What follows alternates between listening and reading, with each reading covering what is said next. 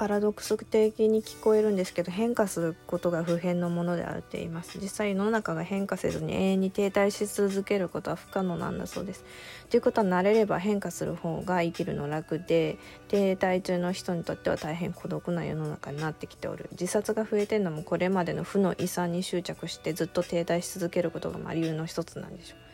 エントロピー云々っていうのを見てたんですけどエントロピー原子的配列及び運動状態の混沌性不規則性の程度を表す量。はい。なんか情報がもうありすぎてわけわかりませんみたいなレベルの状態でいいんでしょうか。エントロピーってある意味ではゴミみたいなもんだって例えられたりもあった。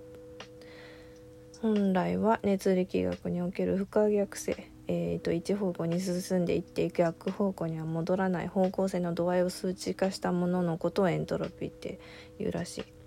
まあ、過去には戻すことができない状態ということでしょうか。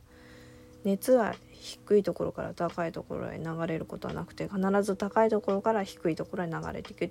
ていう熱力学の第二法則がエントロピーの概念のきっかけになりました。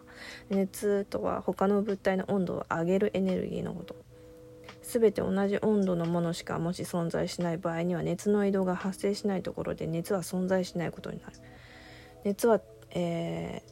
高いところから低いところへ、ね、エネルギーが移動した時に発生するもの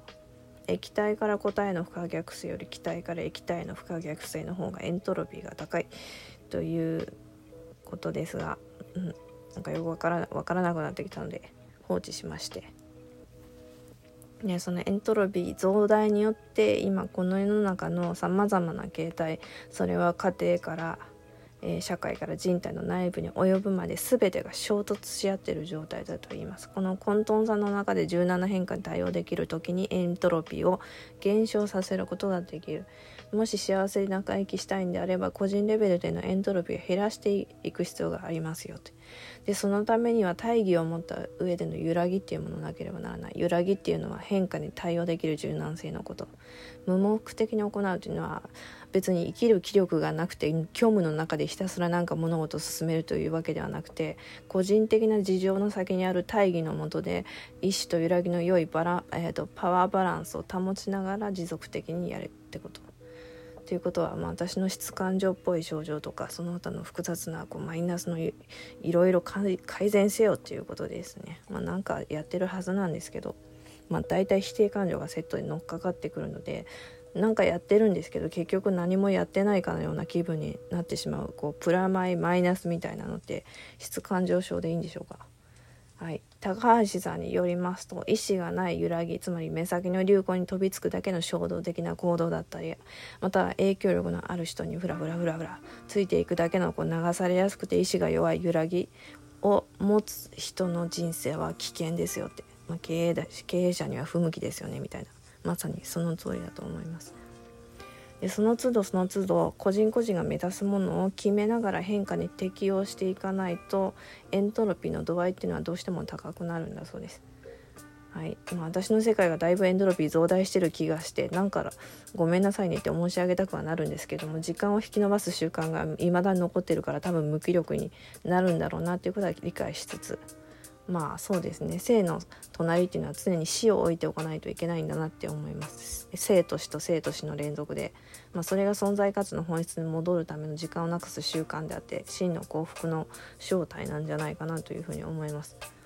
生命はいつか終わるものであるっていうものを感じた時に生命の永遠も同時に知るっていうパラドックス。そういえば最近できの出来事でカマキリがいたの全然気づかずに事故で事故で引いてしまって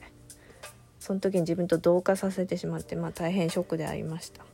えーと、原付のタイヤに止まってたんかなって、まあ、人間とお近づきになりたいのはよろしいんですけど簡単に見えないややこしいところにいないでくださいなっていうふうに申し上げておきたいと思います。がバシャールがそういえば小学生に分かるレベルで宇宙の5つの法則っていうのを教えてくれてたのを思い出したのでそれ言ってお休みしよう。はい、その1全てが永遠に存在する。その2全てが今ここに存在するその3一つが全てに存在しており全てが一つに集約されている。その4自分が放ったものが全てに反映される。その後上に述べた4つを除いて全ては変化する。はいおやすみなさい。